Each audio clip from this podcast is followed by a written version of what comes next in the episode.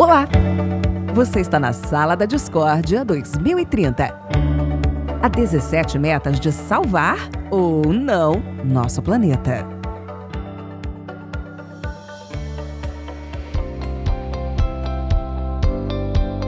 E aí, galera? Sejam muito bem-vindos à nova temporada do Sala da Discórdia, ou melhor, o Sala da Discórdia 2030. E esse programa, essa temporada, vai ser muito especial por conta de que, cara, a última temporada, as últimas duas temporadas Sala da Discord, né? É, a gente nem sabia que seriam temporadas. Mas a gente tinha uma questão assim, tipo, pô, vamos pegar um perfil, assim, uma, um segmento, assim, tentar fazer alguma coisa temática nela pra ter um, uma condução. Pelo menos eu com o Rafa pensávamos assim, né? As últimas duas temporadas, porque uma começou num mundo pré-pandemia e o no outro no mundo chafurdado na pandemia, né, Matheus? A gente. Exatamente. Chafurdado na, na escatologia pandêmica.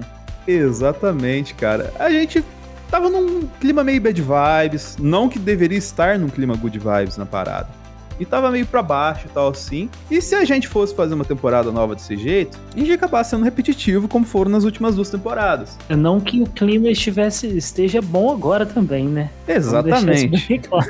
não, não tá nada bem, na verdade. Inclusive até pior do que ano passado. Não tá bem.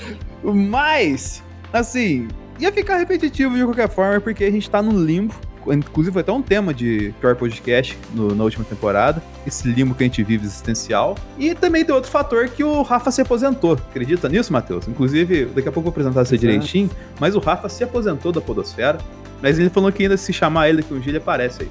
Mas ele está aposentado. Desistiu. Desistiu. Não posso julgar ele. É, não posso também, não. Mas é um cara que achou modos alternativos de encontrar a, a paixão dele na internet em produzir conteúdo. Por isso você cola lá no Testosterona, lá que tem bastante coisa dele. Mas enfim, e nessa temporada eu tenho o prazer de estar com um cara que eu fiquei pensando, pô, tem que pensar um projeto para chamar esse cara, porque ele é gente fina e a gente troca umas ideias muito da hora, mas nunca encaixa um projeto com ele. E aí surgiu o tema que a gente vai abordar ao longo desse programa, que é perfeito para o meu colega que vai se apresentar agora para vocês. Muito boa noite, porque estamos gravando agora de noite, meu amigo Matheus Patrício. Olá, meu querido Denis, como é que está? Como que estão ouvintes do Sala da Discord? Primeiramente, eu não sabia que eu ia ter que me apresentar. Já começou. é assim mesmo. Quem sou eu aqui para substituir o Rafa? O Rafa, que eu diga de passagem, eu rachava o bico de rir dele nos últimos programas. Eu gostava do, do, do, do cinismo, é uma palavra diferente. Qual que é a palavra que o, o Rick usa muito no Nilismo. Nilismo. Eu gostava do nilismo do, do Rafa nos episódios. Nunca troquei uma ideia com ele, mas o nilismo dele era maravilhoso. Logo, logo ele aparece aqui, ele sai da aposentadoria e vem dar um ar da graça no certeza. programa. Vamos trazer ele. E você quer que eu me apresente formalmente, informalmente? Como é que faz? Porque formalmente já tá terrível aqui já, né? já não tá... Cara, assim, é, a gente vai falar de uma parada, só contextualizando o ouvinte, e ele já deve saber porque ele tá vendo o, o título do programa aí. A gente vai falar de uma parada, entre aspas, mais séria do que as últimas vezes que a gente falou de alguma coisa no sala da discórdia. Só que não adianta ouvinte esperar da gente falando aqui totalmente sério todo tempo, porque não vai. Se me ouvir sério, me escuta no meu outro podcast, que ali eu tô sério. Exatamente. Começa já apresentando por aí, que você não tá só na, na advocacia, você tem outros projetos aí. Exatamente. Sou advogado, galera. Meu nome é Matheus Savá. E eu tem uma amiga minha que cunhou um termo muito bacana recentemente que eu vou começar a usar ele, que eu não sou só advogado, eu sou um engenheiro e produtor jurídico. Que isso, parça? Gostei disso. De falar, porque eu não só advogo, eu faço outras coisas envolvendo direito. Não necessariamente quer dizer que são boas. É. Mas eu faço umas coisas diferentes, então eu gosto bastante de escrever sobre temas de direito, não necessariamente para é, advogar, também produzir coisas envolvendo direito. Então, eu tenho um podcast, que é o podcast Um Leão por Dia, onde eu faço resenhas curtas sobre algum tema em específico, eu falando, muito inspirado em um programa que o Denis fez aqui no Sala da Discord certa vez, que foi como o mundo vê o Brasil. Eu gostei muito daquele formato. Eu falei, vou fazer uma coisa parecida um dia, só que um pouco mais curta. No meio do nosso limbo ano passado, foi uma das melhores coisas produzidas porque eu tava puto. Aí saiu um programa da hora, Não consigo te julgar, não posso te julgar. Mas aí eu faço isso, faço resenhas jurídicas falando sobre determinados assuntos, não necessariamente sobre direito específico, é, envolvendo tecnologia, direito internacional, geopolítica e atualidades, que é a área que eu gosto de estudar, que eu sou graduado em Direito Internacional e agora eu vou começar um segmento de curso voltado para como a tecnologia envolve o direito internacional e especificamente da parte de registros, mas isso é a minha parte mais formal. Além disso, eu também comecei um outro podcast recentemente, Denis, que eu não divulguei ele muito, eu tô entre amigos, que se chama Era Uma Vez o Discord, onde eu junto com uns, uns brothers meus aí e a gente troca ideias sobre cultura pop no geral. Só. Mas saiu só um episódio até agora da gente falando de Velozes e Nossa, que perfeito pro ouvinte do, que nos acompanha aqui, que... É, é, é, é tudo filho Esse... do Zona E, então a galera vai curtir pra caramba. É, é assim, tipo, consegue co competir com o pior podcast que você vai ouvir hoje. De, é. tão, tão ruim. Exatamente. E, e, cara, assim, só complementando a bio do Matheus, ele flertou com o esporte, falando de UFC ano passado no Porquê Valdemar. Só que se o Porquê ah. Valdemar nem existe mais, quem dirá o bloco do Matheus do programa. Deus falando. Ah, cara, eu gostei muito de ter feito aquilo, né? Falar um pouquinho sobre. Então, vamos expandir aí que já começou com um erro, que não é o UFC, é MMA no geral. O UFC era o evento. Ah, mas você não chegou a falar de outras, outras falei, artes marciais lá. Falou? Acho que eu falei do Bellator, acho que eu falei algum episódio do Bellator. Hum. É que assim, MMA é o esporte, artes marciais mistas. Aí já, já deu pra descobrir alguma coisa que eu, que eu gosto, né? Aí já.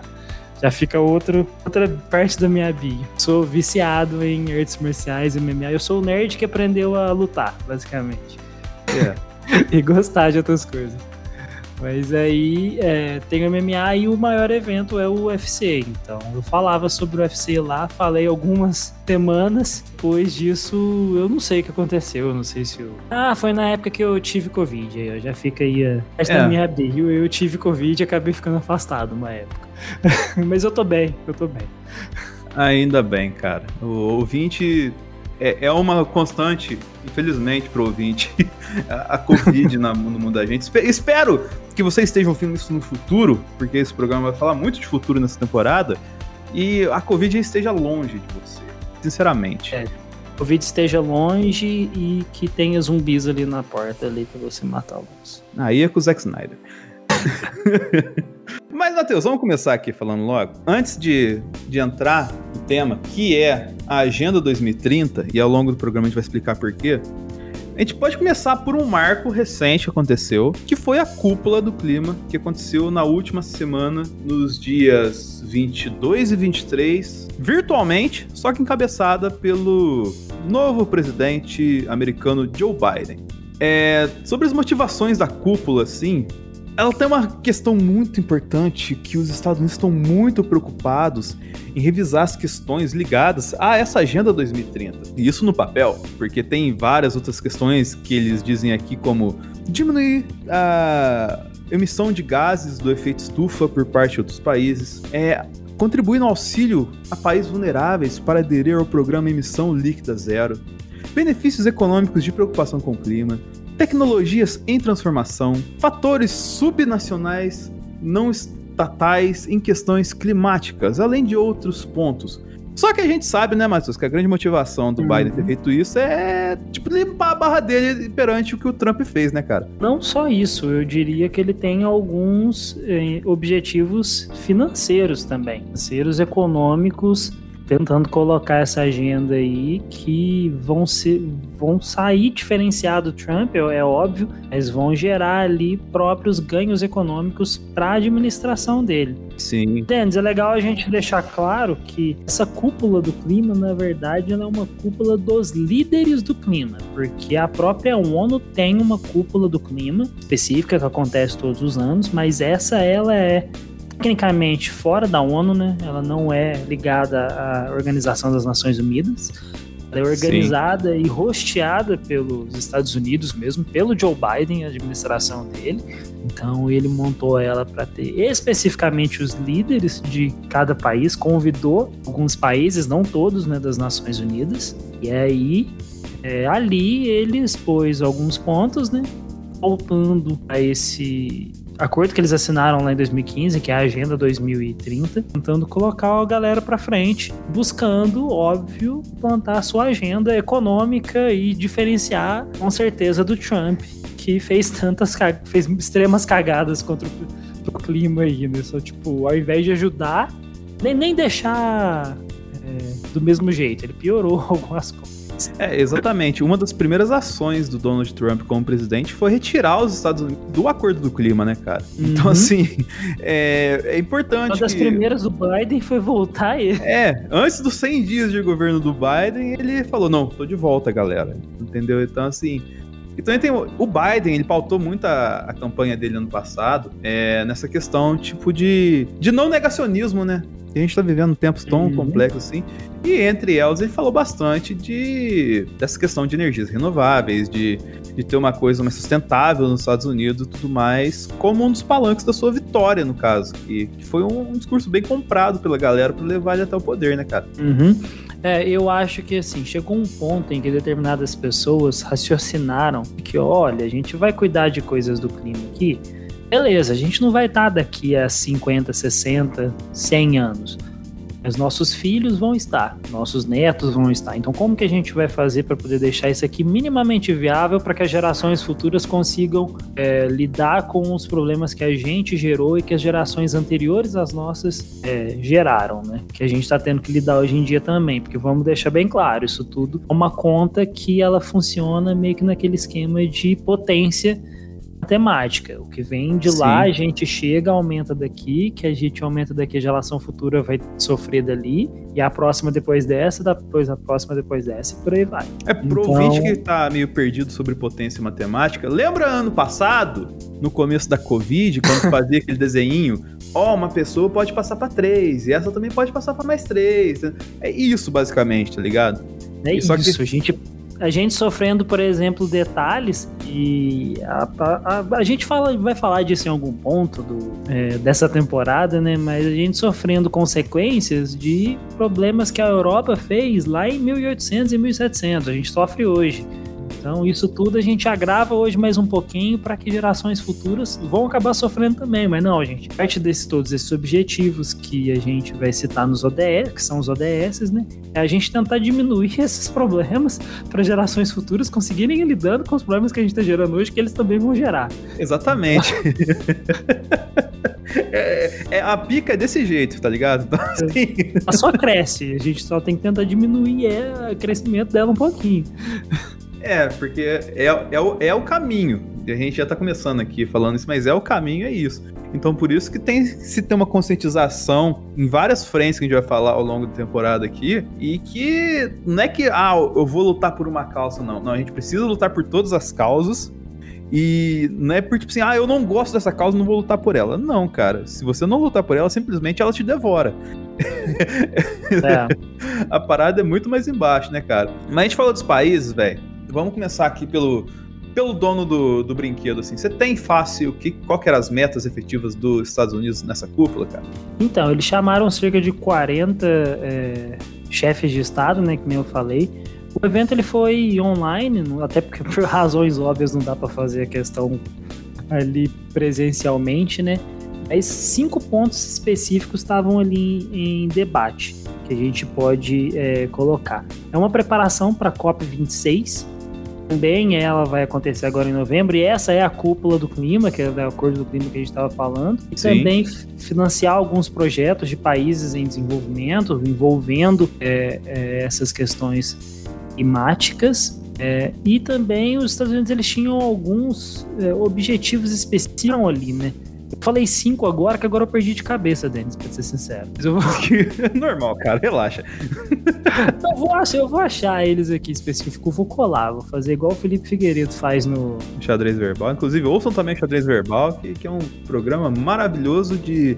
O último programa teve 500 minutos só, então é pouquinho. 500 minutos, cara. É, é um tanto, um tanto bom de coisa. Sim, sim. Um cadinho bom, Mas, cara. Mas assim, tipo, ah, ah, eu acredito que o ponto principal ali, que nem eu falei, era colocar algumas questões é, econômicas que o próprio governo do Joe, do Joe Biden quer trazer, principalmente de desenvolvimento para outros países que vem gerando problema. É, a gente vai falar disso um pouquinho mais tarde, né? Tipo, desenvolvimento vem através de quê? É investimento. Sim. E, e, os países que estão gerando problema, eles querem dinheiro. E o Brasil é um dos países que gera problema. E quer dinheiro. Então, e quer dinheiro. Ai, ai. Além disso, era tentar desfazer a merda que o Donald Trump fazia, né? Tentando fazer, que nem eu já comentei, voltar os Estados Unidos pro acordo do clima, que é o acordo que, assinado, que foi assinado em Paris e que o Trump tirou é, de lá. Sim. E trazer algumas metas em comum para esse para essa discussão, principalmente no que diz é, em torno à China, que atualmente é o principal rival econômico dos Estados Unidos e também é um dos maiores poluentes, né? ali traçar essas metas com as principais potências e tentar se desenvolver economicamente. Uma coisa que eu, eu acho que eu não estou ficando deixando isso tão claro é assim, Biden não está fazendo isso por homocismo, não. Não, não, não. E ele tem interesses claros econômicos principalmente, ah, isso talvez não pode ficar claro, não, mas como assim? Não, não é para poder ser tudo verde e os Estados Unidos agora serem felizes bonitões. É que já é uma tendência mundial de que vai haver um desenvolvimento sustentável nos próximos 20, 30 anos. E é óbvio que os Estados Unidos quer sair na vanguarda disso, porque se ele não sair na vanguarda disso, a China sai. É, aí tem uma questão que a gente pode colocar aqui que é assim: é, a gente tá falando, pô, o Biden, legal, né? Virou pro mundo e falou: desculpa, os Estados Unidos estava doidão, então eu tô voltando agora, tá ligado? Mas assim, o rolê, na verdade, aqui, é o que, o que você falou, que até no uhum. discurso que ele deu lá, ele mencionou é, nominalmente o Xi Jinping, né, cara? Que ele espera que, o, que a redução de carbono na China seja maior e tal, sim. Mas quando ele tá falando isso, não tá falando apenas na questão do clima, mas também que para ele reduzir carbono, ele tem que mudar algumas coisas na indústria chinesa, né, cara? Então, assim. É. É, ele tá influenciando muitas indústrias, assim, um perfil, se a parada for abraçada pela China, inclusive até mencionando aqui o, o, discurso do Xi Jinping falou essa questão do carbono, que ele pretende fazer carbono zero até, ó, ó, 2060. daqui a 39 é, anos. Daqui a 30, 39 anos. Além disso, tinha uma meta bem ousada, né? Agora eu achei aqui, voltei. Para reduzir, cortar as emissões em mais de 26 a 28%. Isso é tipo o dobro do que o Obama tinha, né? Basicamente. Sim. Então, é, tá, tá jogando bem forte. Ó, isso aqui a gente vai reduzir então jogou a, pe a peteca assando pro Xi Jinping. ok, eu tô cortando. E você aí, irmão? Como é, que, como é que a gente vai fazer? Eu tô gerando, eu tô cortando de cá, e você? E você? Você tá no mesmo rolê que eu, vai falar que não. Uhum. Né? Tipo assim, pra, pra pessoas sensatas, você fala que não, você é colocado como párea na sociedade, né? Então você... Nossa, você vai falar isso de párea na sociedade mesmo? Mas antes de chegarmos no para. A gente é... já chegou nisso já? É. antes de chegarmos no para, vamos falar de outros países aí. Você tem algum outro país aí que a gente pode comentar aqui? Só, só falar brevemente o que que, ah, tá. o que que eles quiseram fazer e tal. Beleza, né? Então, você comentou aí da China, né? Aí a gente passa um pouquinho, porque são três blocos hoje em dia que comandam o mundo basicamente falando, é o bloco estadunidense ocidental, bloco oriental encabeçado pela China, e também existe uma terceira via que está surgindo nos últimos anos, que é a via é, europeia. Eu não estou nem colocando Rússia por meio, porque Rússia é um negócio à parte. Mas de, dentro da via europeia, tem até uma discussão bem grande sobre parte climática, é, e danos que a Europa já gerou, mas isso a gente fala mais pra frente na hora que for falar de Brasil, porque isso tem a ver um pouco com o discurso que o Bolsonaro fez. É, a França, parte da França, o Macron, ele chegou e veio com um discurso muito mais motivacional, mais ácido, né? Quando ele foi falar, cada, cada líder de Estado tinha seu, seu tempo em específico ali. E ele se mostrou preocupado anteriormente com a situação do Brasil e das queimadas na Amazônia. Então ele veio muito mais ácido e até um pouco mais motivacional. Já o outro, uma das outras grandes potências da Europa, embora não esteja ali na União Europeia, que foi o Reino Unido. Tem o Boris Johnson, que é o terceiro maior negacionista do mundo, né? Mas agora tá ali tentando ser um pouquinho menos, menos zoado. ele já veio com um É, discurso ele com tá, uma- ele tá com o rabo preso, né, cara? Andou rolando umas paradas com ele ali, que ele tem que ficar mais na maciota agora, né? É, o cara, o cara hoje em dia, inclusive, depois tem até um assunto muito legal envolvendo Boris Johnson aí que eu vou tratar no meu podcast, viu? Que é sobre futebol. Aguarda. Fica aí a dica.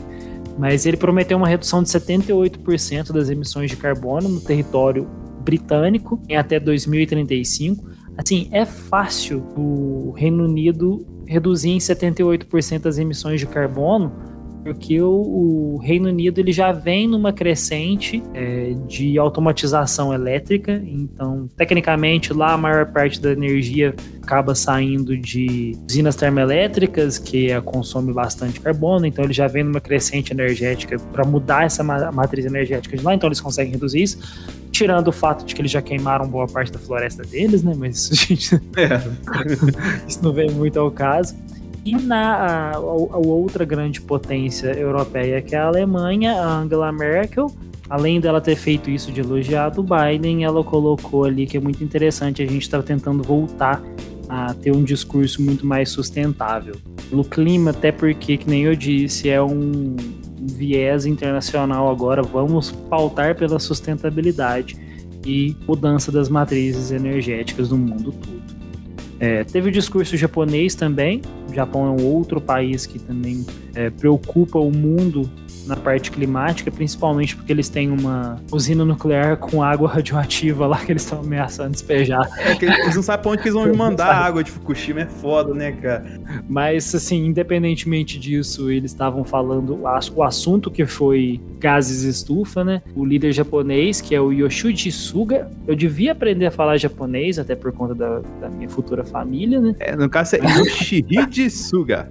Shihide Suga, eu devia aprender a falar japonês. Ele tinha prometido uma pequena melhora de 26% a menos de gases até 2030. Isso não estava agradando os colegas dele, então, nessa nova reunião, ele aumentou a promessa para 46% de redução de gases estufa até 2030.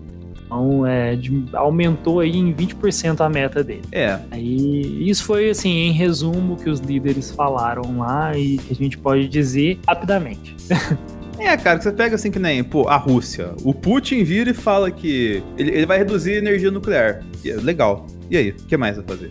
É, é, é, tipo assim, é como se o Putin estivesse falando: é, é, vocês querem que reduz o quê mesmo? Carbono? Ah, vamos reduzir. Ah, e, e negócio nuclear também nós vamos reduzir. Aí como você vai fazer isso? Descubra. Ele- é foda, né, cara? Descubra. Putin, cara, o Putin ele faz o que ele quiser e ninguém fala nada, entendeu? Ninguém Exatamente. pode falar muita coisa do Putin, não. Eu, eu costumo falar isso pra, pra todo mundo com quem eu converso. O Putin, ele é o cara mais poderoso do mundo. Ele é indubitavelmente o cara mais poderoso do mundo. Aí você vai falar, ah, mas como assim? Vamos lá, então.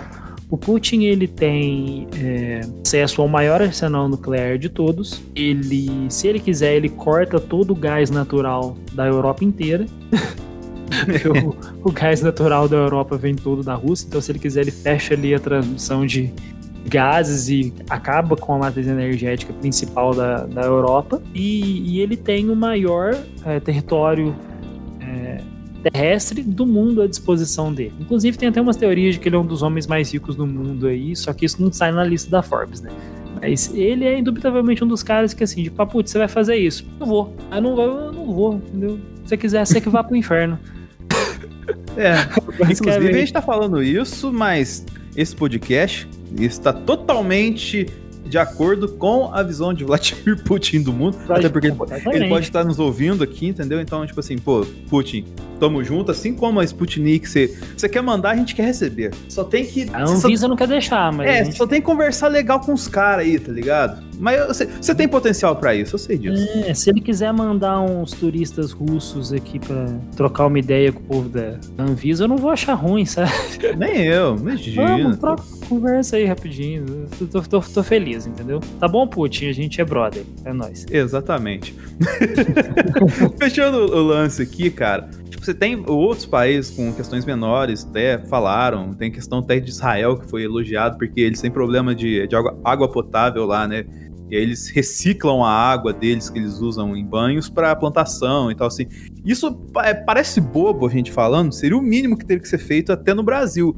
Que tem é, reservas de água doce gigantescas, mas que não são feitas, uhum. infelizmente, né, cara? Isso é sustentável, mas se falar de sustentável e falar de Brasil em tempos de Bolsonaro, a gente vai ver agora que não é muito bem alinhado isso, né, cara? Porque, cara, uma coisa que não é.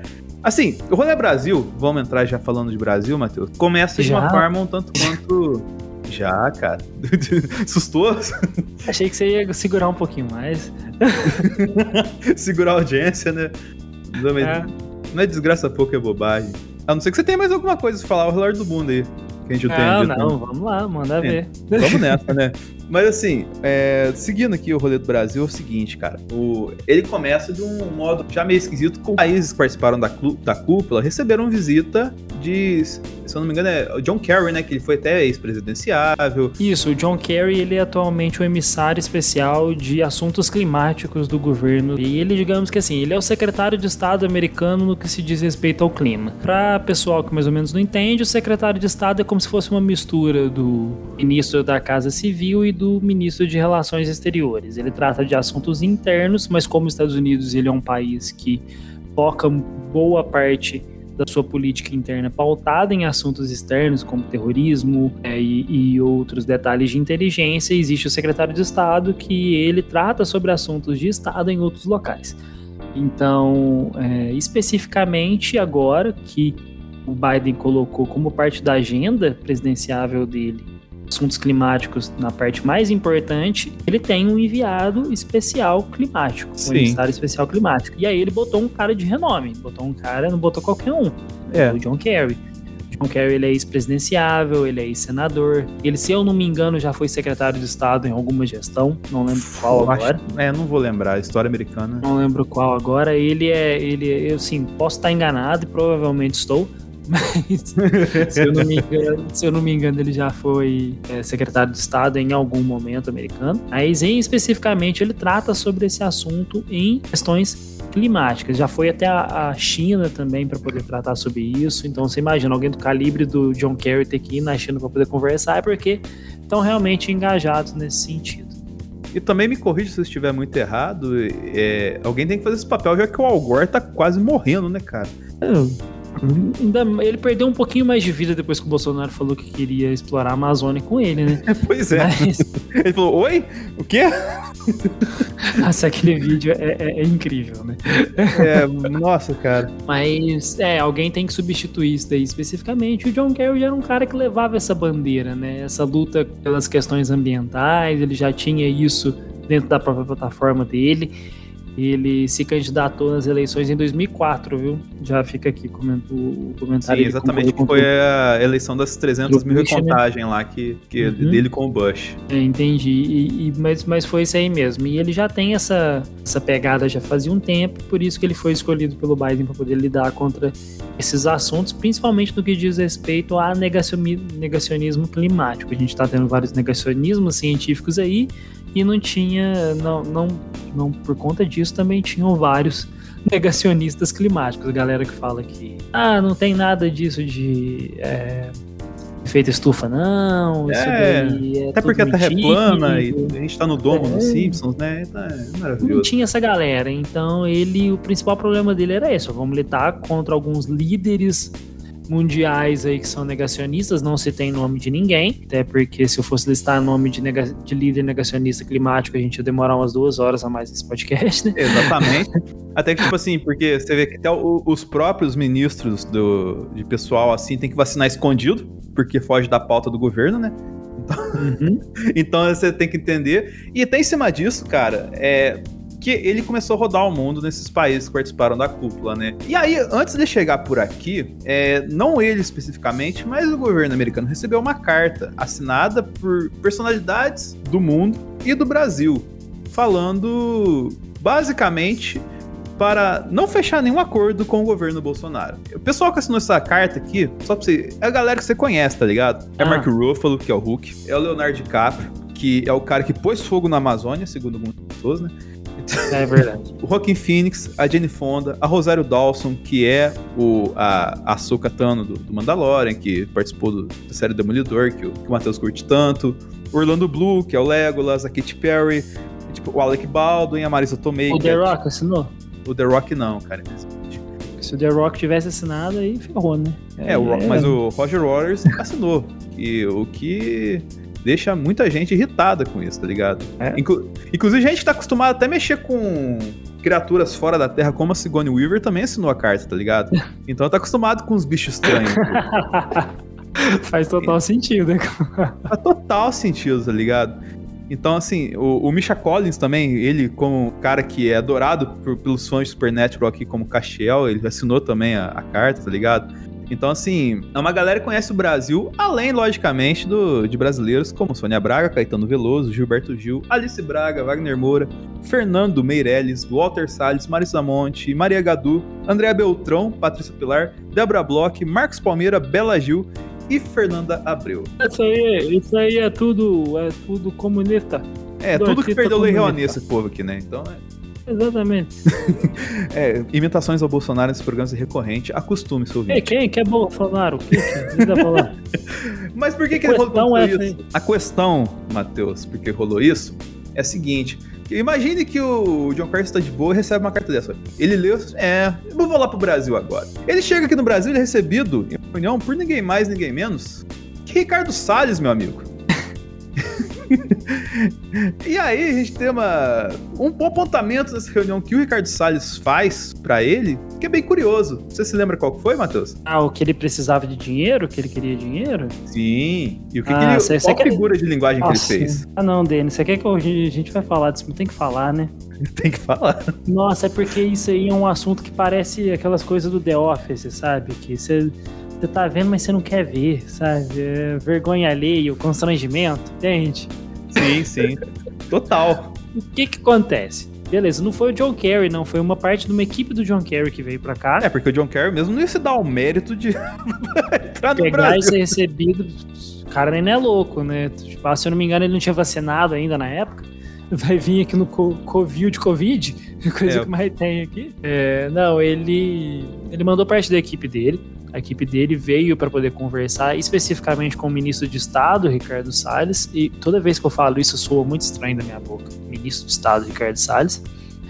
É, De ele- meio ambiente ainda. Ministro do Meio Ambiente, anti-ministro né, do Meio Ambiente. É. E ele veio para poder comentar determinados assuntos, assuntos envolvendo, é claro, é, questões ambientais, principalmente no que diz respeito à preparação do Brasil para a parte dessa cúpula que ia acontecer, cúpula de líderes. E é legal a gente deixar bem claro aqui que o Brasil, basicamente, as emissões de gases que a gente tem aqui, todo o problema ambiental que a gente tem, é basicamente montado em volta de desmatamento. Tudo que a gente tem que fazer aqui é, são políticas é, voltadas anti-desmatamento. Até porque, só só um minutinho, é, você vai que complementar nisso, porque o Brasil não tem um parque industrial gigantesco, tá ligado? A Zona Exatamente. Franca de Manaus não é tipo assim que, que é uma bomba de, de empresas com chaminés que jogam carbono à torta e direito no, na atmosfera. Muito pelo contrário, na verdade.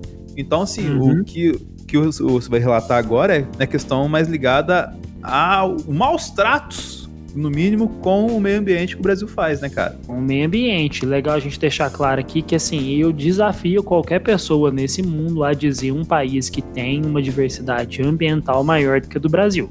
Eu simplesmente desconheço.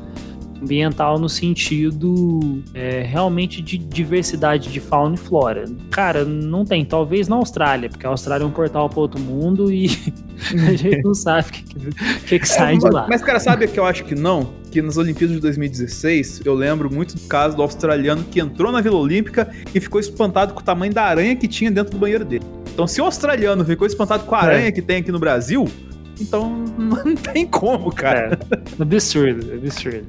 Mas assim, o Brasil ele é um país de dimensões continentais em que aqui a gente tem pelo menos três grandes bacias hidrográficas.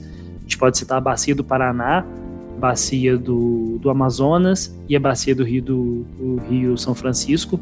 Isso quase nenhum outro país tem algo tão grande quanto ele, quanto o Brasil. Tudo bem que a bacia do Prata, né, que é do Rio Paraná, ela desce, vai lá para Argentina e deságua lá né, entre a Argentina e o Uruguai, mas é, isso é, é grande parte dela tá aqui no Brasil, não à toa que, por exemplo, as cataratas de Iguaçu estão parte delas no Brasil, né? Sim. Se você seguir no mapa, a gente tem tudo isso. A gente tem dois biomas ambientais enormes, que é o Pantanal e o bioma amazônico. Então, assim, a preocupação é que isso tudo está localizado no Brasil, mas impacta o mundo inteiro. Então, que nem você disse, o Brasil não tem um parque fabril enorme. Não tem, por exemplo, uma indústria tão forte quanto a China tem ou os Estados Unidos têm, que mais de 70% da poluição que esses países emitem são através disso. Não, a grande o grande grosso da poluição brasileira, que é cerca de 3,4 a 4% da, da poluição mundial, vem de desmatamento. Exatamente. Inclusive tem até questão, tipo, de nessa cota de 4% entrar peido de bois e vacas. Então, assim, é, é muito eu doido isso, tá ligado? eu ia falar sobre isso. Animais, né, semoventes, eles produzem gases que só fazem mal para o nosso ambiente. Isso também não há dúvidas. E grande parte da, do desmatamento ocorre exatamente para a criação de gado. o que não faz muito sentido, porque o tanto de espaço que o Brasil tem, ah, eu tenho que desmontar é, floresta para poder criar mais gado. Não, cara, é só achar lugar. A gente acha lugar.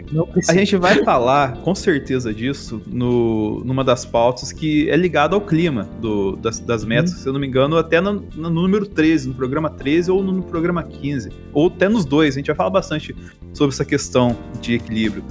Mas assim, cara, o Brasil, ele, como se não bastasse isso, é o quê? É, isso é uma temática que você deve estar cansado de saber se acompanha o programa e talvez se chega o caio de paraquedas aqui, é, pode ficar surpreendido, mas duvido muito. Que é o quê? Derruba a floresta, coloca gado. A madeira você pega e, vamos colocar assim, distribui legalmente, tá ligado? Uhum. E aí você não repõe, o, você não faz um reflorestamento nesse local para você espalhar o gado ali, tá ligado? Você deixa o, o solo mais seco e aí tá, você degradou bastante solo, o que você vai fazer? Você vai plantar soja. Se você plantar soja, a soja, irmão. Plantar eucalipto. Vou plantar. É, a soja ela bebe mais água do que eu que tô bebendo 5 litros por dia fazendo dieta, tá ligado? Uhum. E a uhum. soja, você acha que a soja vai ser utilizada para quê? Para futuro? Não, para para servir para alimentar pessoas de baixa renda no Brasil? Não. Ela vai servir para alimentar porcos na China, em grande maioria, tá ligado? E, e até é, agricultura... Você come soja, Denis? Eu não como soja, nunca. Cara, eu parei pra comer a soja. Então, né, velho? Tipo assim, a não ser que esteja né, coito integral, assim, se tiver alguma coisa. Eu nunca parei pra ver composição disso. Mas se não tiver soja ali, não tá em lugar nenhum, tá ligado? Na, na, minha dieta. Mas assim, e além disso, cara, tem. Você tem esse desequilíbrio e tal, sim. E a gente tá é, degradando o nosso solo para fazer ração para porco chinês, tá ligado? E o chinês tá fazendo o quê? Tá poluindo lá de outro jeito. Então, tipo assim, a China polui lá e polui aqui, tá ligado? Você ter a noção do impacto dos caras, assim. Mas hoje, a China, a gente não pode falar deles, porque são os maiores parceiros econômicos deste país primordialmente rural que se chama Brasil, né? Uhum. Mas assim, tipo, isso é uma questão que eu até defendo um pouquinho, que eu tenho que tentar me explicar muito bem quando toda vez que eu falo isso para quem é do, do ramo, que assim, a gente tem que respeitar a China, beleza, a gente tem que tomar cuidado porque eles são nossos maiores clientes, é claro. O, o, Brasil é o maior cliente nos dois sentidos, né? O Brasil é o país que mais compra do Brasil e é o país que mais vende para o Brasil. Então, Sim. É tentar não se encrespar com os caras, porque é como se o cara que mais compra de você, ele soubesse jiu-jitsu e muay thai e você não quer xingar esse cara. Exatamente. Entendeu? Mas ao mesmo tempo, o Brasil ele tem que deixar bem claro o problema é que assim existem questões políticas e questões econômicas. A gente não pode abaixar a cabeça para tudo que os chineses fazerem e também é, tem que tomar muito cuidado com o qual o discurso que a gente vai lançar com eles, porque se eles começarem a tratar com tudo que a gente fala, a gente se ferrou também, porque a gente vai ter de quem comprar e quem vender, entendeu? É. Então, assim, o problema é que o Brasil hoje em dia ele tem um discurso, uma retórica muito agressiva, isso gera problemas, inclusive a gente teve aí recentemente alguns tipos de represálias no que diz respeito à compra e venda de insumos para vacina. Inclusive isso, assim? vou até, vou até pedir um parênteses aqui, que é uma coisa que eu uhum. quero que você relate pra gente. Porque essa relação foi mais difícil já. É, ah, vamos colocar já foi assim, mais difícil, agora tá mais tranquilo porque é, trocou o ministro. Exatamente. eu, porque trocou o chanceler, não o Palpatine, uhum. que poderia ser também. Mas é o. Mas eu, eu, vou falar um pouquinho depois do. Ele também. Mas assim, é. Nosso querido Ernestão. Exatamente, mas só, só pra sinalizar uma coisinha aqui. É que vira o problema, é, tá certo essa relação, a partir do ponto é, dessa relação comercial que a gente tem, mas vira o problema até o ponto de que o pessoal do agro brasileiro tá plantando mais soja e tá plantando menos arroz com feijão pro brasileiro comer, tá ligado? Então, Né? assim, tá- se, se planta muito mais soja e o arroz fica caro, o feijão fica caro, porque não tem, tá ligado? O- não, não se tem plantado no Brasil, aí tem que pegar de fora. E aí fica mais caro por conta disso, tá ligado? E depois não adianta você pedir misericórdia, né? Você pedir misericórdia pro É. dono do mercado pra não subir o preço do pacote de arroz, cara. É foda, velho. É, eu sei disso um pouquinho mais em relação a café, até porque eu trabalhava em um escritório que é, lidava com agronegócio, né? Então aqui onde a gente está no sul de Minas tem muito a ver com café. O café brasileiro, bom, de boa qualidade, ele é vendido para fora. Sim, total. E aí o café que a gente toma aqui no Brasil, esse café que todo mundo ama, o cafezinho, mineiro e essas outras coisas, ainda mais a gente que tá aqui em Minas, esse café é um café de má qualidade. Porque ele só fica aqui pra gente no- a bosta, entendeu? Mas, mas, enfim, a gente brisou bastante aqui e acontece mais ou menos o seguinte: a gente tava falando lá do John Kerry, né, da equipe dele. É, eles vieram pra cá pra tratar de assuntos climáticos e tratar de assuntos climáticos no Brasil envolve majoritariamente questões de desmatamento. É, assim, Sim. quando eles vieram, a reunião aconteceu. Assim, não foi só uma reunião, foram várias reuniões bilaterais que aconteceram entre parte da equipe do John Kerry a, equi- a equipe ambiental brasileira e também de relações exteriores. Ou seja, nessas reuniões não estava só o Ricardo Salles, estava também o nosso querido ex-ministro das Relações Exteriores, o Ernesto Araújo. Então, assim, era a cúpula da loucura desagradável exterior, exteriormente. Tem um professor de relações internacionais que eu gosto muito, o Oliver Stinkel. Às vezes ele dá algumas entrevistas, é, tanto para a Globo News quanto para o Estadão. Ele é colunista do País e ele fala: olha, o Brasil ele só vai ser reconhecido com seriedade externamente quando saírem esses dois ministros. Saiu um, porque brigou com a Cátia Abreu. O outro Sim. tá, sei lá como. O outro tá brigando com a Anitta. Tá brigando com a Anitta, né? Nossa, mas é- aí também é uma coisa, um ministro de Estado, o que, que ele vai fazer? Ele vai brigar com o artista brasileiro mais influente internacionalmente da atualidade. É um reflexo desse governo maravilhoso. que, que faz analogias muito legais também, né? Então, aí falando de analogias, é esse o ponto que eu falei que é quase um episódio de The Office feito pelo governo brasileiro. É, houve uma- uma- nenhuma dessas reuniões, eu- eles estavam expondo aquela questão que a gente conversou mais cedo sobre é, a expectativa de pagamento, né? Que países que querem, os Estados Unidos quer que desenvolvam políticas ambientais boas, eles estão precisando de recursos. O Brasil então falou para eles, ó, a gente vai desenvolver questões aqui de ambientais anti-desmatamento, mas a gente precisa de recursos. Beleza, o que não faz muito sentido porque tem o fundo de proteção amazônico, né, que esse fundo ele é dado por diversos outros países, não só os Estados Unidos, que botam dinheiro nesse fundo. O Brasil, se quiser, ele pode pegar recurso disso, afinal ele é um país que possui a grande maioria da Amazônia tá aqui, né? É um É, e pegava, né, até um tempo atrás. Tipo, Pegava até- e o Bolsonaro, inclusive, negou pegar Exatamente. esse, esse valor. É, inclusive, cara, Denis, assim, tipo, uma coisa que pouca gente sabe, mas a política brasileira dentro da Câmara dos Deputados, ela é, ela é muito bagunçada. Então, eu te garanto que dentro do orçamento brasileiro existem muitos fundos de impostos, fundos de é, dívida pública que tem tanto recurso para poder lidar ali, é só destinado da maneira certa. Sim, é. A gente, a gente, a gente sabe disso, né? Mas o. É que nem eu falou, a, a chegar ao ponto de que o Leonardo DiCaprio tem que escrever uma carta, é porque eu acho que lá fora, às vezes, a informação não é tão legal. Esse programa mesmo, esse sala da Discord aqui, que eu fiz sobre como o Brasil é visto lá fora, a gente tem uma noção, um recorte disso, principalmente quando o americano acha que a capital do Brasil é Buenos Aires, né, velho? Então, É, tem mesmo. Então é Rio de assim. Janeiro mesmo, mas É, aí a analogia que você falou, né, a analogia que a gente estava conversando é que é, o, o Ricardo Salles e a sua equipe na apresentação para a equipe do John Kerry foi tentar deixar claro para eles de que a gente estava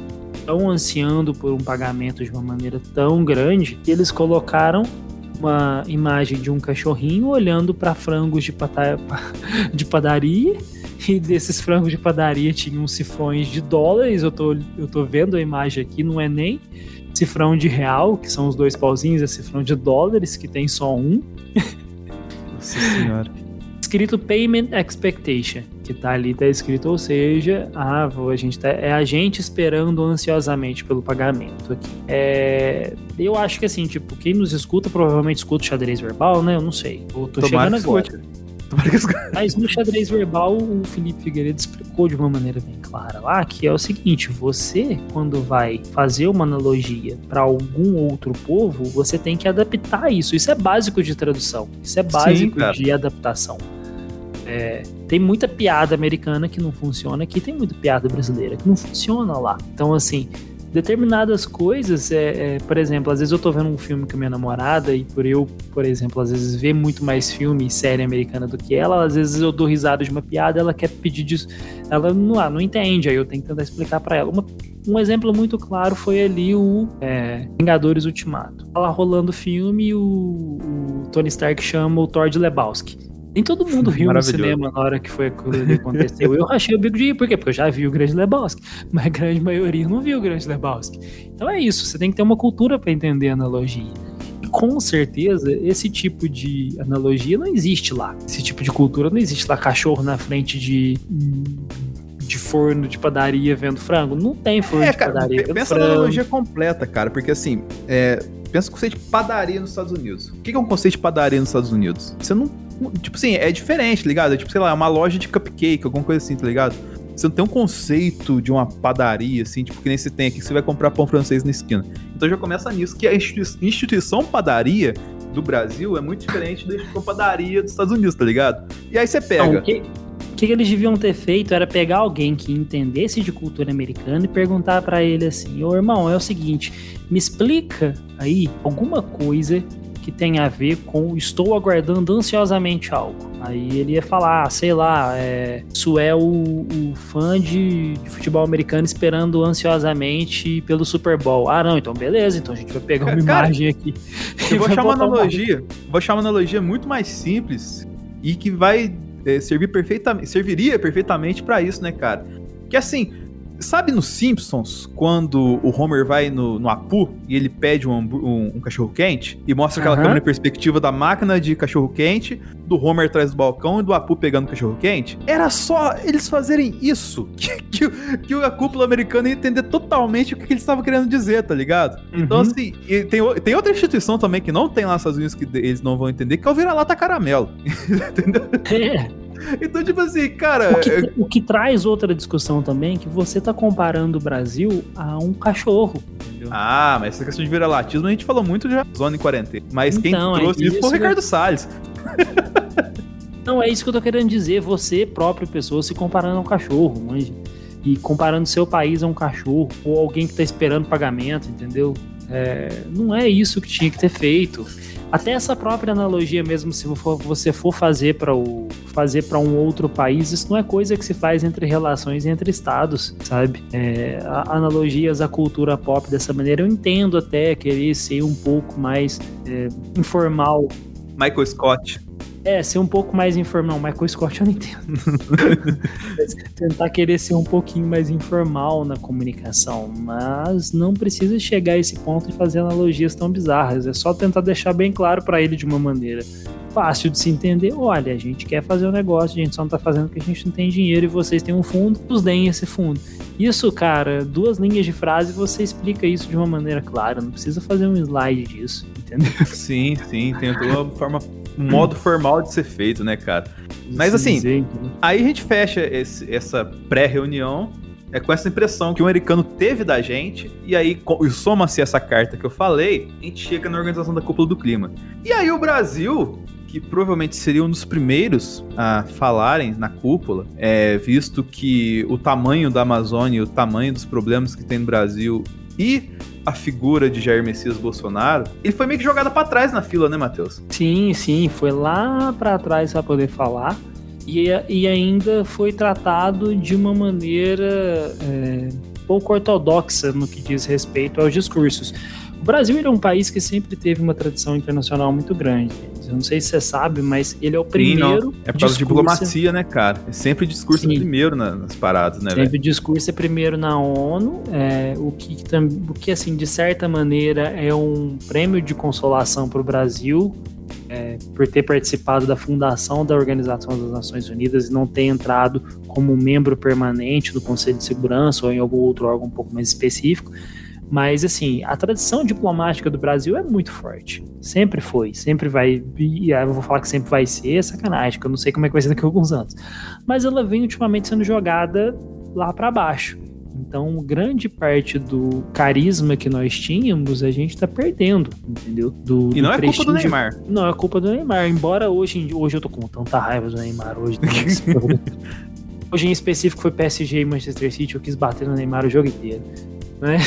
É, ele mereceu meu, a crítica hoje. Mas enfim, foi jogado lá para trás. Não só isso, o Joe Biden, como pessoa, como líder, não assistiu o pronunciamento do líder Jair Bolsonaro ao vivo. Ele saiu para outros assuntos de extrema importância, segundo o que foi colocado pela relatoria da Casa Branca, e ele não viu o que o, o discurso do Bolsonaro. Ele não viu as promessas, ele não viu os pedidos e mais do que tudo, ele não viu as mentiras. Mas é, até porque também saber que o que ele tá falando é mentira, você tem que ter um pouco mais de cultura brasileira e ter algumas informações privilegiadas, mas não se engane, o Biden sabe disso tudo. É, ele não viu isso aí tudo ao vivo. Ele viu posteriormente, em algum outro momento, e ele colocou o discurso brasileiro como encorajador. Mas não deixa de ser, é claro, o discurso do Bolsonaro foi muito bom, só que ele, assim como várias coisas que o Brasil faz na sua política externa e interna, tem uma dissociação com a realidade, sabe? Eu acho que eles vivem num mundo Sim. paralelo. Não faz muito sentido ali. Eu acho que o Olavo de Carvalho plantou alguma coisa na cabeça do, da cúpula brasileira que tem uma coisa errada ali. É, eu, acho, eu acho que não vale nem a gente entrar no mérito do que, que o Bolsonaro falou, né, cara? Porque é tanta é tanto absurdo, né, velho? é tanta Algumas coisa. Algumas coisas a gente pode citar. Algumas coisas eu acho que a gente pode citar, principalmente no no que diz respeito às promessas e as coisas que o Brasil se vangloriou. As coisas que ele se vangloriou ali, que ele pegou e ele falou como se fossem boas. Principalmente, ó, o que, que ele prometeu ali, porque todos os países saíram de lá com alguma promessa feita para poder se fazer em 2030. Coisa, promessa você promete, não quer dizer que você vai cumprir, mas eu tô prometendo. É. Ele prometeu que até 2050 o Brasil ele ia zerar as emissões, né, de gases do efeito estufa e o desmatamento ilegal até 2030. Inclusive tem até uma piada muito boa aí sobre desmatamento legal até 2030. É foda, né? o que, que, que ele assim, acha que é tipo, legal, né? O que que... É, como é que você zera o desmatamento ilegal até 2030? O que, que você faz, Denis? Ué, eu? Você tá falando? É.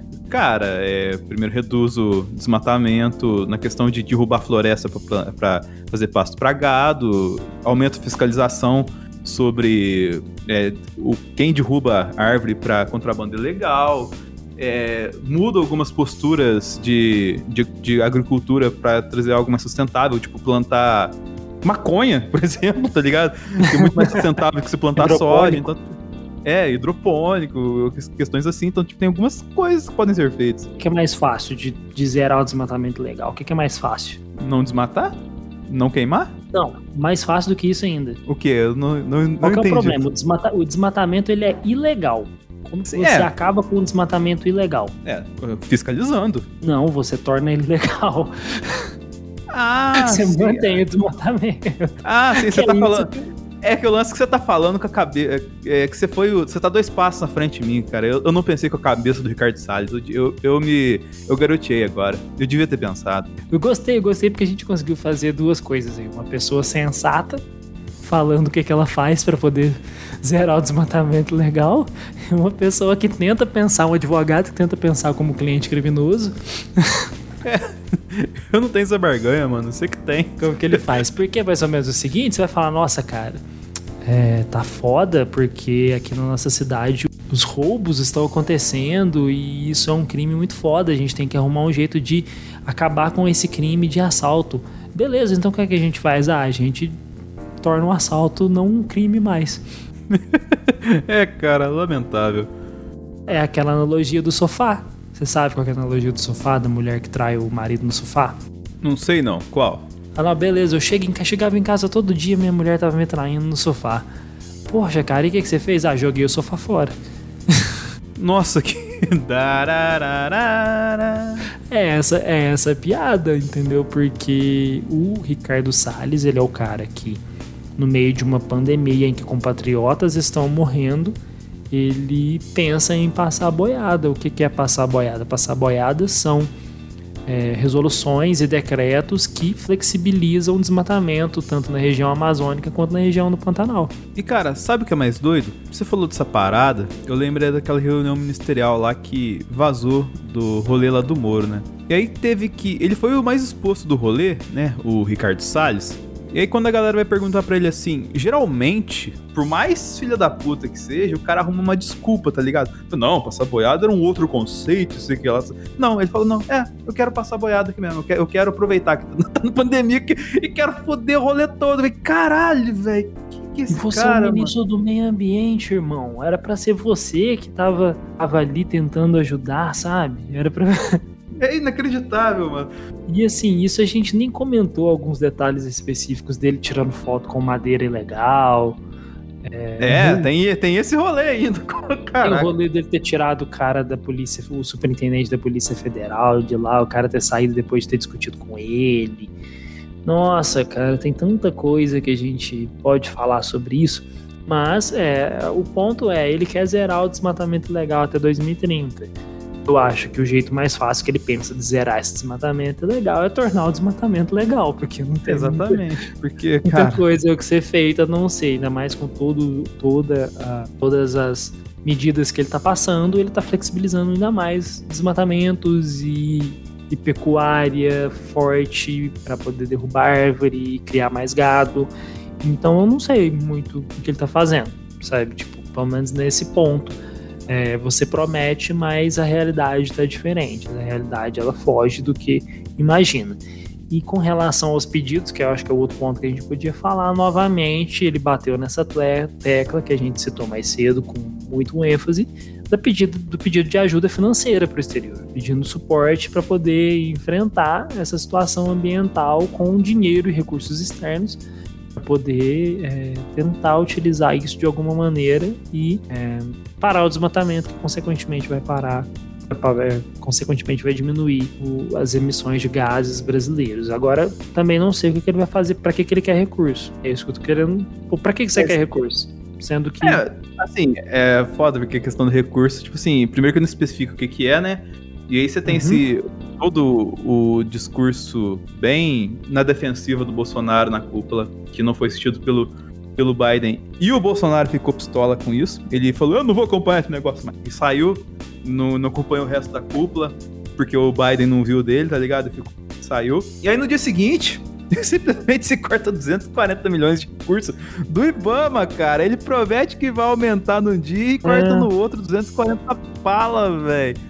Ah, não, cara. Entendeu? Então, assim, tipo, é, é o discurso fora da realidade. O discurso é bom, ele é encorajador, como diz o Biden. Mas uma coisa é eu chegar para você aqui, Denis, e falar assim: é verdade esse bilhete, tá? Olha, amanhã eu vou fazer exercício das 5 e meia às 7 horas. E eu acordo 11 horas da manhã. É. É, tipo assim, você falou, né? Eu vou. Pô, não, vou, vou sim, cara. A partir da manhã eu vou correr cedinho todo dia, né, cara? Aí chega amanhã e fala. Mas eu vou começar isso na segunda-feira. E aí eu acordo 11 horas da manhã e, e abro já um, um, um, Kit Kat, tá ligado? E mando antes do almoço. Uhum. Ai, cara. Meu café da manhã ele é um Kit Kat e um Whey Food chocolate. Exatamente. É mais ou menos essa, essa promessa, entendeu? E aí é foda, porque isso não é. Eu não diria que é mentira, entendeu? Mentira é ele falar que faz uma coisa e faz outra. Agora, uma coisa dessas é você prometer e não cumprir. O que você promete está fora da realidade. É isso que eu tô é. querendo dizer. Exatamente, cara. A Agenda 2030 a tentativa de transformar o mundo através do desenvolvimento sustentável.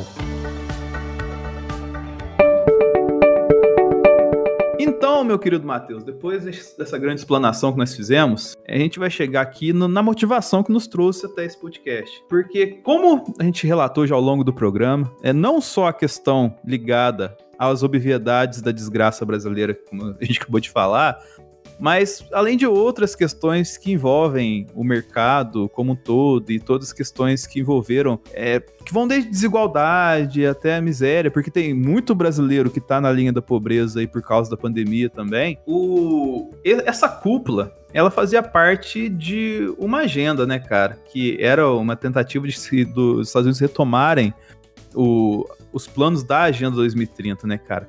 E eu vou é, explicar agora que esse vai ser o, o grande mote do, do Sala Discord dessa temporada, que a gente vai explorar os pontos da Agenda 2030. Mas se vocês perguntam, o que é a Agenda 2030? Eu tô aqui com a página da Agenda 2030 aberta, inclusive vou até deixar o link para vocês acessarem aí.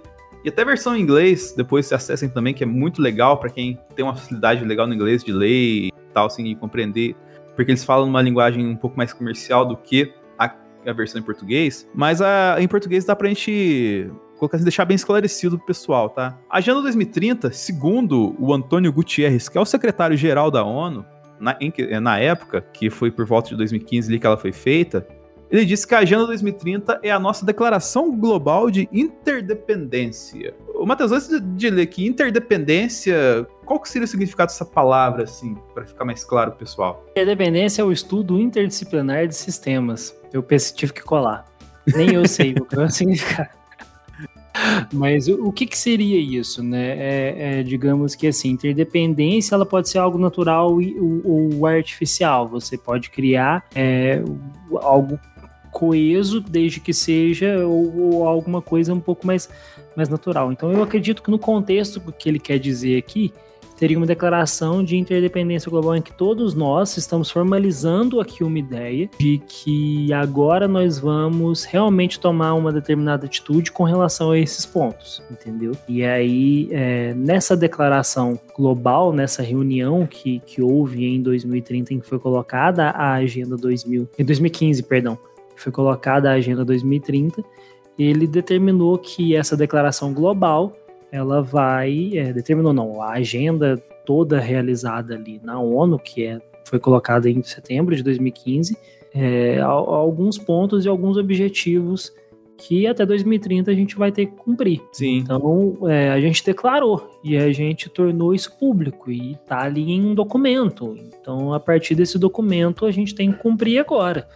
ser a nossa palavra, criar uma dependência entre todos os países que nós, todos os 193 estados membros da ONU, que nós vamos cumprir com todos esses objetivos. É, cara, vê, isso é um rolê antigo, porque isso aqui é um fruto de, de uma relação que nem a gente até, você até mencionou ao longo do programa que o Brasil é um dos membros fundadores da ONU. E em 92 a gente teve a COP 92 com 100 chefes de estados aqui para discutir e garantir que as gerações futuras tenham direito ao desenvolvimento. E aí, tipo, é, 20 anos depois de todo o rolê, é, mais 93 confederações se juntaram a. Não seria bem 93 especificamente, mas assim, as 193 federações assim se juntaram para rediscutir esses pontos na Rio Mais 20, né? De avaliar o progresso que tinha se obtido a partir da COP da Rio 92 e ver, cara, se tava rolando certo, se ia ter um desenvolvimento em cima daquilo, o que, que tinha que ser reajustado e tudo mais. E o, a declaração da Rio 20, Rio Mais 20 no final, foi o documento O Futuro que Queremos, e reconheceu que a formulação de metas poderia ser útil para o lançamento de uma ação global e coerente focada especificamente no desenvolvimento sustentável. E assim, foi lançada algumas bases de um processo intergovernamental mais abrangente e transparente para que tudo isso fosse mais possível de acontecer, tá ligado? Não, basicamente é, é um, é uma declaração que tenta tornar vinculante tudo aquilo que já vinha sendo discutido. Quando eu falo vinculante, é um jargão jurídico para tipo, ó, a gente está colocando isso aqui, agora a gente tem que cumprir. Entendeu? É, a gente está vinculando a esse documento nossas obrigações. Então, vale dizer também que aí também é uma questão é, muito mais formal do que qualquer outra coisa, não existe a ONU como instituição, a ONU, a Organização das Nações Unidas.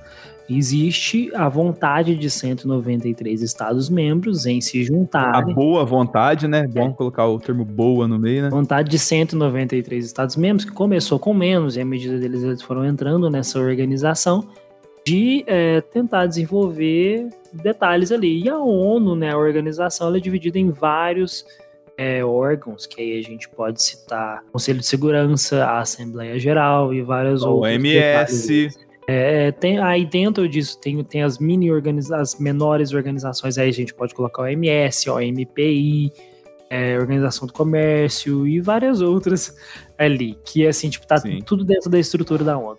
E isso é uma maneira de estar tá sempre relembrando o que, que a gente deve fazer para poder não deixar o mundo um inferno. Basicamente, é no mínimo. É. Tem até uma frase muito famosa, eu não lembro de quem agora, que é o seguinte: a ONU não vem para poder trazer, para levar o mundo para o, o, o céu. Ela vem para não deixar o mundo ir para o inferno. Mais ou menos assim. Exatamente. assim. Então, é, é isso que, assim, à medida que o tempo foi passando, os objetivos vão mudando.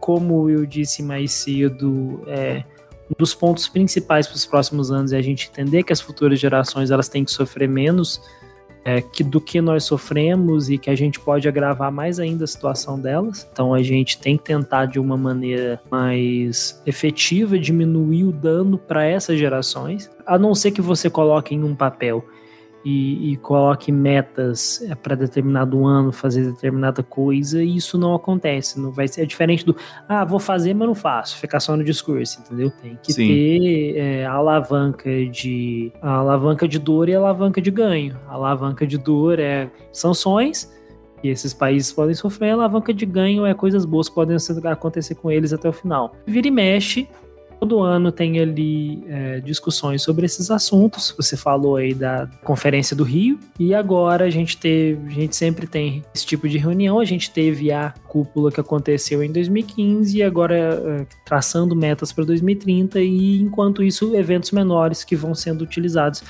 para irem alinhando tais metas. Principalmente a, a disposição houve em 2015 estes 17 ODS, que são os Objetivos de Desenvolvimento Sustentável, e é o que a gente vai tratar por aí é, nessa temporada.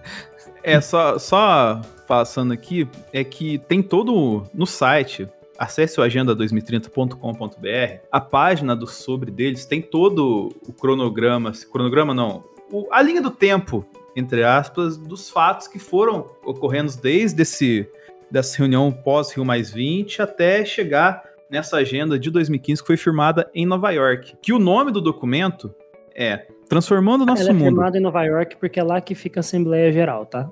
Exatamente. O que, o que seria do Matheus, de mim, sem o Matheus nesse programa? Mas assim. Muita o... coisa. Menos dor de cabeça você ia ter. Nada, seria maravilhoso. É, não, não seria maravilhoso. É, a gente tá começando agora, gente. Relaxa. Mas aqui, ó. O Sim. documento firmado em 2015 foi Transformando o Nosso Mundo, a Agenda 2030 para Desenvolvimento Sustentável. E aí que entra nessa questão dessas 17 ODSs. O que são os 17 Objetivos de Desenvolvimento Sustentável?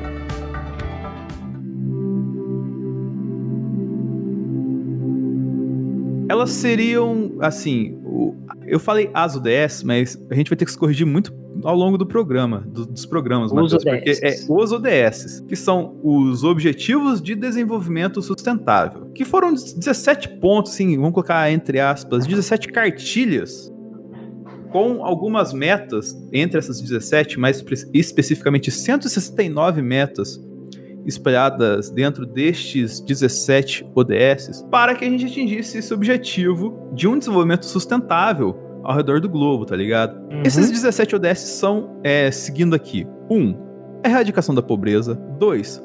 Fome zero e agricultura sustentável. 3. Saúde e bem-estar. 4. Qualidade de educação. 5. Igualdade de gênero. 6 água potável e saneamento. 7. Energia acessível e limpa. 8. Trabalho decente e crescimento econômico. 9. Indústria, inovação e infraestrutura. 10. Redução das desigualdades. 11. Cidades e comunidades sustentáveis. 12. Consumo e produção responsáveis. 13. Ação contra a mudança global do clima. 14. Vida na água. 15. Vida terrestre. 16. Paz, justiça e instituições eficazes. E 17. Parcerias e meios de implementação. E essas 17 ODS, elas são meio que classificadas em um modo meio piramidal. Vou achar até o esquema aqui para vocês, que também está no site, que elas, vamos colocar Gostei assim... do modo meio piramidal. É, mas, mas é em termos assim, é que, é, é que tipo, no site tá em discos, tá ligado? Mas é uma pirâmide, né? Acho que até eles pensando nessa questão que você gostou piramidal, eles fizeram em disco, né, cara? Então... mas basicamente é assim. É a biosfera, com quatro itens, que seria o 15, o 14, o 6 e o 13. Sociedade, com oito itens, o 1, o 11, o 16, o 7, o 3, o 4, o 5 e o 2. Economia com 8, 9, 10 e 12. E todos embaixo do 17, que é basicamente, vamos colocar assim, a união de todos, que é fazer o rolê acontecer, traduzindo em linguagem mais simples assim, mas tem um desenvolvimento gradual dessas questões para acontecer. Eu falei os números aqui, mas vocês ao longo dos programas vão entender mais como funcionam é, cada uma delas. A gente vai explorar aqui programa a programa cada uma dessas 17 ODS para vocês ficarem assim mais cientes de como funciona essa estrutura. Você vai entender uh, onde, por que cada uma está nesses locais assim, a gente vai explicar ao longo dos programas para vocês também, né, Matheus? Exatamente. Eu queria dizer primeiramente que esse número 17, ele me traz uma tristeza. A todos nós. É, todos nós. Número 17 não é um número bom. Mas Ele foi firmado agenda... antes do 17 fazer graça também. É, foi firmado antes do, do próprio Trump e outras questões aí. É. Mas é, eu queria também falar, Denis, é que essa agenda ela está pautada principalmente em cinco áreas de importância. Sim. Eles chamam isso de five P's, né? Porque tudo começa com P. E são pessoas, né? A erradicar a pobreza e a fome de todas as maneiras e garantir dignidade, igualdade. E não vou falar fraternidade para não parecer muita coisa da Revolução Francesa. É, pois é, é. Prosperidade para tentar garantir vidas prósperas e plenas em harmonia com a natureza, mas que é promover sociedades pacíficas, justas e, e inclusivas, parcerias, implementar a agenda de uma maneira em que hajam parcerias sólidas globais, é, e planeta, que é proteger os nossos recursos naturais, clima e outras questões de, de desenvolvimento sustentável.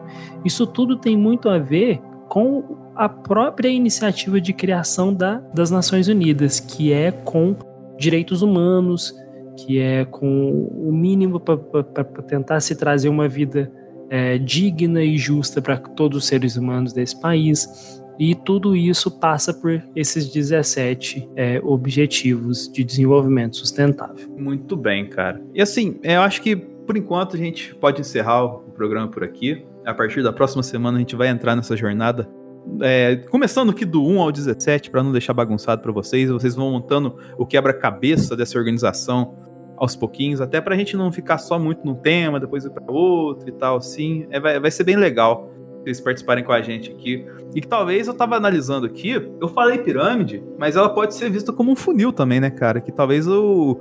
Vamos colocar assim, a biosfera esteja na, em cima e a economia esteja embaixo, né? Porque, tipo assim, uhum. sem a biosfera a gente não tem economia nem sociedade, né? Então, assim, é muito doido porque você tem várias formas de olhar esse espectro entre essas 17, entre estes 17 Objetivos de Desenvolvimento Sustentável que compõem a Agenda 2030. Certo? É, exatamente. Muito bem, cara. Então, encerrando aqui, gostaria de agradecer você que ouviu até o final. Gostaria de agradecer ao Matheus e pedir desculpas também ao Matheus pelas vezes que eu interrompi. Por que, que a gente... pedir desculpa? É porque pela minha existência, basicamente, também. eu gosto sempre de pedir desculpas, assim, porque a gente, é, a gente tá começando aqui uma relação nova aqui com vocês aqui para é, para trazer um programa novo e não ser tão, vamos colocar assim, Cavaleiro do Apocalipse quanto a gente é, a gente foi, pelo menos no Sala da Discórdia. E já fazendo jabá dos nossos parceiros aqui, a gente é toda semana lá no Zona em Quarentena que é o nosso relato quase semanal da pandemia, quase não, infelizmente semanal da pandemia e de todos os desdobramentos que acontecem lá. O Matheus já participou lá no começo, logo logo a gente vai chamar o Matheus de novo para trocar uma ideia com a gente. Vai chamar nós. Exatamente. E no mais, Matheus, deixa seus jabás aí pra galera, cara. Pô, mas eu já fiz meus jabás no início já, cara. Precisa acostumar, cara. Você já pegar o ritmo assim, porque vai ser assim o rolê agora. Mas é isso. Deem uma olhadinha no meu podcast, um não por dia. É, tá lá no Instagram, arroba umleãopordia.podcast. Você encontra em todos os agregadores, mas eu aconselho você a ouvir no Spotify, que é onde que eu foco um pouco mais a divulgação. É, é um player mais amigável tá também, né? É um, um, leão por dia, ponto podcast. Ali eu trato, que nem eu falei, sobre assuntos de direito, tecnologia, geopolítica, atualidade, direito internacional e, e por aí vai. O último episódio que eu fiz agora foi muito bacana, foi sobre drones e a entrega de itens esses drones que vão substituir motoboys no futuro. Então, fica aí a questão. e é isso, é. galera. Então, galera, muitíssimo obrigado e até o próximo Sala da Discórdia 2030. Ficamos felizes por você ter ficado conosco até aqui. Agora está na hora de você praticar, cobrar ou brigar para a humanidade ter um futuro. Com as vozes de Denis Augusto, Matheus Patrício, Mônica Godoy, roteiro e pauta Denis Augusto e Matheus Patrício. Essa temporada utiliza como vinheta de seus blocos a trilha do vídeo Do You Know All 17 SDGs, presente no canal das Nações Unidas no YouTube. Portanto, os programas dessa temporada não serão monetizados. As demais trilhas foram adquiridas juntos aos sites Artlist, Bsound e a biblioteca de áudio do YouTube. Sala da Discórdia, com você tentando manter o planeta de pé até 2030.